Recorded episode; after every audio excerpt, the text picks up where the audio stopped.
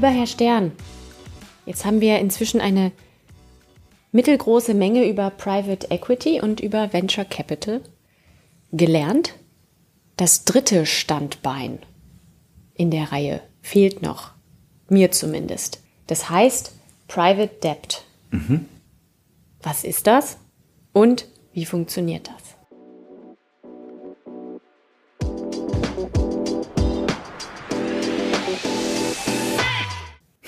Die Funktionsweise ist als Dachfonds aufgesetzt und damit eigentlich eins zu eins identisch mit dem Venture Capital Dachfonds Digital Growth.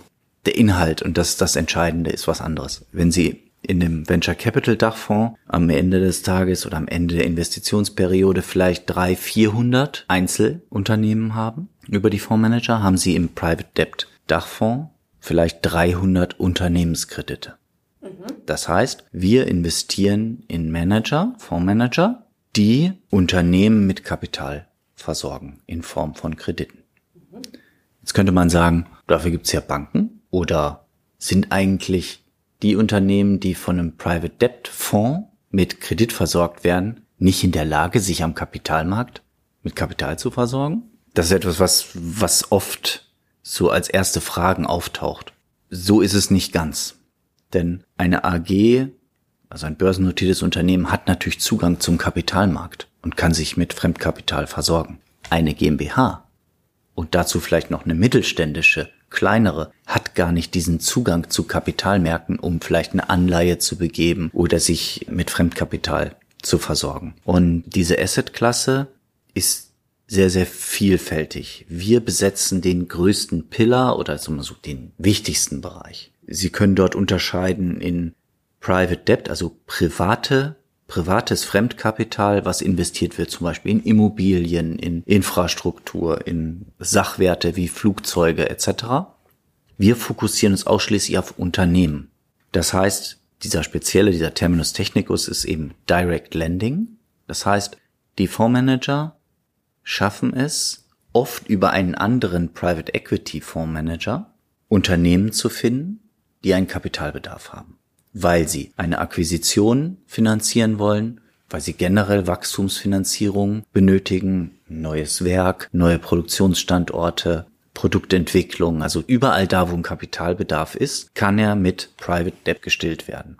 Früher haben diese Funktionen oftmals die Banken übernommen, das ist so. Banken haben aus unterschiedlichen Gründen heute sicherlich die eine oder andere Herausforderung, die sie nicht so flexibel macht, nicht so schnell die Größen der Kredite, die vergeben werden müssen, werden dann oft auch verteilt in sogenannte syndizierte Kredite. Also sie haben dann drei, vier Banken, die gemeinsam das benötigte Volumen an Fremdkapital zur Verfügung stellen. Für den Kreditnehmer, also das Unternehmen, ist das oftmals schwierig, weil sie sprechen dann im Fall eines syndizierten Kredites mit drei, vier Banken, mit drei, vier Ansprechpartnern. Ein Private Debt Fondsmanager, der eng mit Private Equity Fondsmanagern zusammenarbeitet, ist diese Vergabe von Krediten viel unternehmerischer. Also der denkt viel unternehmerischer. Irgendjemand aus meinem Team meinte Private Debt Fondsmanager sind geländegängiger. Das heißt, auch wenn es jetzt so wie bei Corona mal ein bisschen hakeliger wird, weil die Zahlen des Unternehmens nicht so stark wachsen, wie man sich das vielleicht gewünscht hat oder sie vielleicht sogar mal rückläufig sind ein Jahr lang, dann kriegen unter Umständen Banken aufgrund des Rahmen- und Regelwerks, was an den Kredit geknüpft ist, kommen die in Handlungsdruck. Das ist die berühmt-berüchtigte Marktfolge. Ja, der Kredit geht dann in die Marktfolge oder in die Restrukturierungsabteilung und da sitzen total intelligente Menschen, die wunderbar mit Zahlen umgehen können und sicherlich auch viele Ratios, also rechnen können, wie das Unternehmen gerade dasteht, auch vielleicht sogar im Branchenvergleich. Aber was sie in der Regel nicht können, und das ist gar nicht böse gemeint, weil sie so nicht sozialisiert sind, die denken nicht unternehmerisch. Weil ein Unternehmer, der jetzt gerade vielleicht aufgrund einem Engpass in der Lieferkette weniger Umsatz erzielt, der sagt sich, oh, das sind jetzt 12, 18 Monate, die muss jetzt versuchen zu überbrücken und dann läuft das Geschäft wieder ordentlich weiter oder hoch. Das ist etwas, diese unternehmerische Denke, dieses Gefühl für das Unternehmen als Organismus, als Struktur in einem komplexen Wirtschaftssystem ist bei Banken oft nicht so stark ausgeprägt, weil das ist eine Zahl, das ist ein Kredit und dann geht es ganz oft um Risiko. Also wie hoch ist die Wahrscheinlichkeit, dass der Kreditnehmer den Kapitaldienst nicht mehr leisten kann in der Höhe unter den Rahmen- und Regelbedingungen. Und deswegen ist es so, dass eben also aus regulatorischen Gründen Banken da nicht mehr so ganz so toll, ähm, nicht mehr ganz so gut positioniert sind. Das Niedrigzinsumfeld trägt natürlich auch dazu bei. Auch Banken kämpfen und haben mit Risiken, die sie drohend sehen in ihren Bilanzen, wenn sie einen Kredit vergeben, zu kämpfen, sodass diese schnellen kleinen Beibote, diese Private Debt Fonds Manager in der Lage sind, Unternehmen aus einer Hand schnell und zuverlässig mit Liquidität, Fremdkapital zu versorgen. Mhm. Das heißt, im Bereich Private Debt, in dem Dachfonds, den Sie als Kapital 1852 haben, sind mehrere Fondsmanager drin, sozusagen. Die arbeiten dort und vergeben wiederum das Geld direkt an 1, 2, 3, 4, 5 oder auch ein paar mehr Unternehmer. Richtig? Richtig. Wir sind, wir haben den Dachfonds gestartet jetzt im Juni. Aktuell haben wir zwei Fondsmanager, die wir schon selektiert hatten. Die haben wir schon investiert. Eine ganze Reihe von anderen und entsprechend dem Stand, wie wir Kapital einwerben von ihnen, investieren wir weiter in andere Manager. Aber vereinfacht ist es genau so, wie Sie es sagen. Wir rechnen damit oder wir denken, dass wir pro Fondsmanager ungefähr 30 Engagements bei Unternehmen sehen werden. Mhm. Und wie viele Fondsmanager wollen Sie einsammeln? Bis wann? Bis Ende nächsten Jahres läuft die Phase, in der wir Kapital einwerben. Sind das wieder 18 Monate? Ja, genau. Genau. Wir denken, dass wir auch dort irgendwas zwischen 10 und 14 Fondsmanagern selektieren werden, die dann am Ende des Tages das Kapital investieren. Wenn ich als Investorin Ihnen mein Geld anvertraue, auf das Sie es auf diesem Wege mehren mögen. Wie lange brauchen Sie das dann? Also wie lange committe ich mich? Wie lange lege ich mich fest? Das sind auch zehn Jahre. Das Schöne an Private Debt als Anlageklasse ist, Sie investieren heute und haben einen quartalsweisen Cashflow, also eine quartalsweise Ausschüttung, weil das Kapital, was Sie uns geben, investieren wir in die Manager. Die Manager investieren es in die Unternehmen in Form von Krediten und die Kredite werden über einen Kapitaldienst bedient. Das heißt, wir sind in der Lage, und deswegen heißt es auch Alternative Income, weil es gibt das, wir leben in, einer Zeit mit Niedrigzinsumfeld. Am Anleihenmarkt ist es schwierig, 5, 6, 7 Prozent Rendite PA zu erzielen, ohne die entsprechenden Risiken zu gehen, die dann in den Unternehmen liegen, so dass wir hier eigentlich einen sehr eleganten Weg gefunden haben, ihr Investment mit einem regelmäßigen Cashflow zu versehen, mit einer regelmäßigen Ausschüttung, nämlich genau einmal im Quartal, führen wir die Zinsen, die die Fondsmanager an den Dachfonds zahlen, an unsere Investoren zurück oder mhm. geben das weiter. Mhm. Und ähm, wie ist der Private Debt Dachfonds im Moment aufgestellt, so geografisch beziehungsweise inhaltlich? Gibt es da Vorgaben, Wünsche, äh, strategische Überlegungen, vielleicht vergleichbar zu dem, was Sie uns in der letzten Folge zum Thema Venture Capital erzählt und erklärt haben?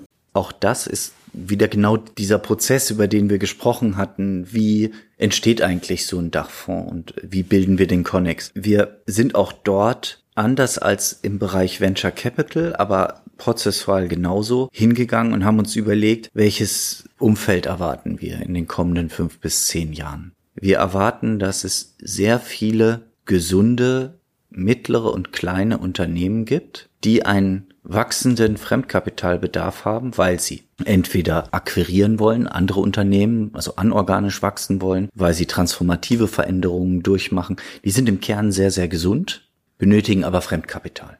Und die Kunst an der Stelle ist für uns, die Fondsmanager zu identifizieren, die, Klammer auf, alle formalen Prozesse und Prüfungen sind erledigt, aus unserer Sicht die beste Positionierung haben in diesem unglaublichen Markt, bei der unglaublichen Vielzahl an Unternehmen, unser Fokus ist 60 Prozent Europa, 40 Prozent Nordamerika, die Unternehmen herauszufinden, die unter Risiko-Rendite-Aspekten das beste Ergebnis für Sie am Ende als Investorin ermöglichen.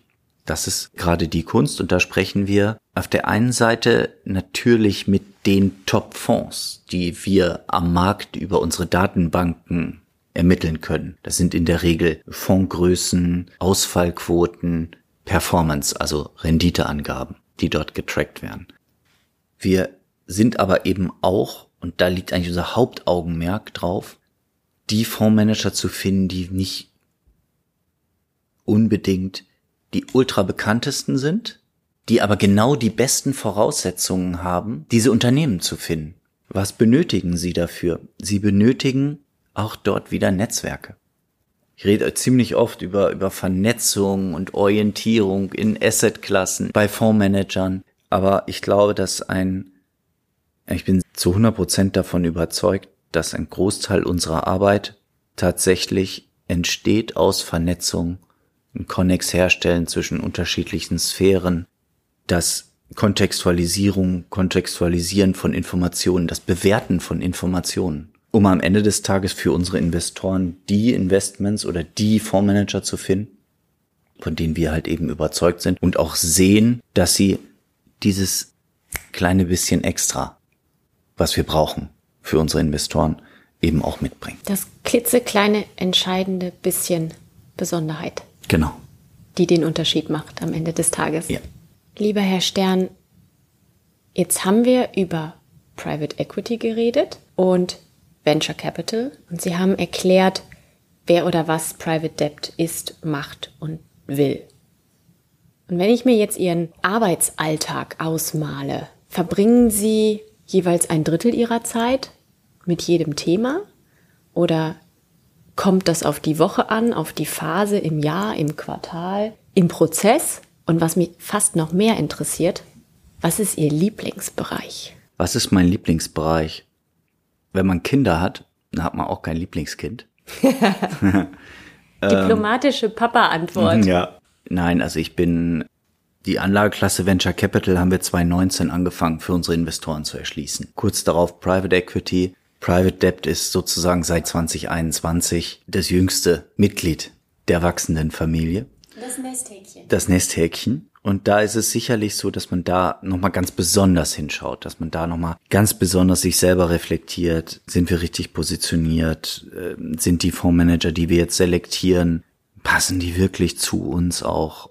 Können die die Versprechen, die wir machen, am Ende des Tages auch einlösen? Also, ich würde sagen, es ist phasenabhängig. Wenn wir im Bereich Private Equity eine Transaktion gerade sehr intensiv auf den letzten Metern haben, dann ist da mehr Fokus. Im Bereich Private Debt ist sicherlich gerade viel Fokus, aber ich will da noch eine Sache sagen. Wenn ich das Team, so wie wir heute aufgestellt sind, nicht hätte, ich alleine könnte das ja gar nicht. Ich habe Kollegen, die sicherlich fokussierter, aber mit genau der gleichen Leidenschaft jeden Tag in ihrem Bereich, in ihrer Anlageklasse, an ihrem Deal, an ihrer Transaktion, an ihrem Fonds arbeiten und Deswegen habe ich auch den Freiraum zu reisen und Investorengespräche zu führen. Und auch Kapital einzuwerben am Ende des Tages dadurch indirekt. Sonst würde es nicht funktionieren. Also das Team ist sicherlich key und damit auch diese Netzwerk-Multiplikatoreffekte. Gibt uns mehr Visibilität. Auch in den USA, man kann das kaum glauben, aber es ist tatsächlich so, so dass ich kein Lieblingskind habe oder keine Lieblingsasset-Klasse. Die sind alle gleich wichtig. Mal haben sie Problemchen, weil da vielleicht was nicht so funktioniert, wie wir uns das vorstellen oder wie auch immer. Und die Aufteilung meiner Zeit ist ganz offen gesprochen, glaube ich, ein Mysterium. weil die ist zu 50 Prozent fremdbestimmt. Ja. Oder zu 60 Prozent durch irgendwelche Versammlungen oder Termine mit Fondsmanagern bei Unternehmen, auch bei Investoren. Und die Zeit, die mir verbleibt, muss ich priorisieren, dass wir als 1852 ja jetzt auch in der neuen privaten Bank Haug Aufhäuser Lampe bestmöglich für unsere Investoren arbeiten können. Also die eine Antwort darauf gibt es nicht. Es ist tatsächlich wochenabhängig, es ist phasenabhängig, mal ist es fremdbestimmter und mal habe ich aber auch einen Tag, wo ich ähm, tatsächlich auch mal was lesen kann, nachdenken kann für zukünftige Strategien, ja. Das muss ich mir aber auch einplanen, ehrlicherweise. Zeit dafür freischaufeln. Umso schöner, lieber Herr Stern, dass Sie sich Zeit für uns und Sterns Stunde genommen haben. Vielen Dank. Danke Ihnen.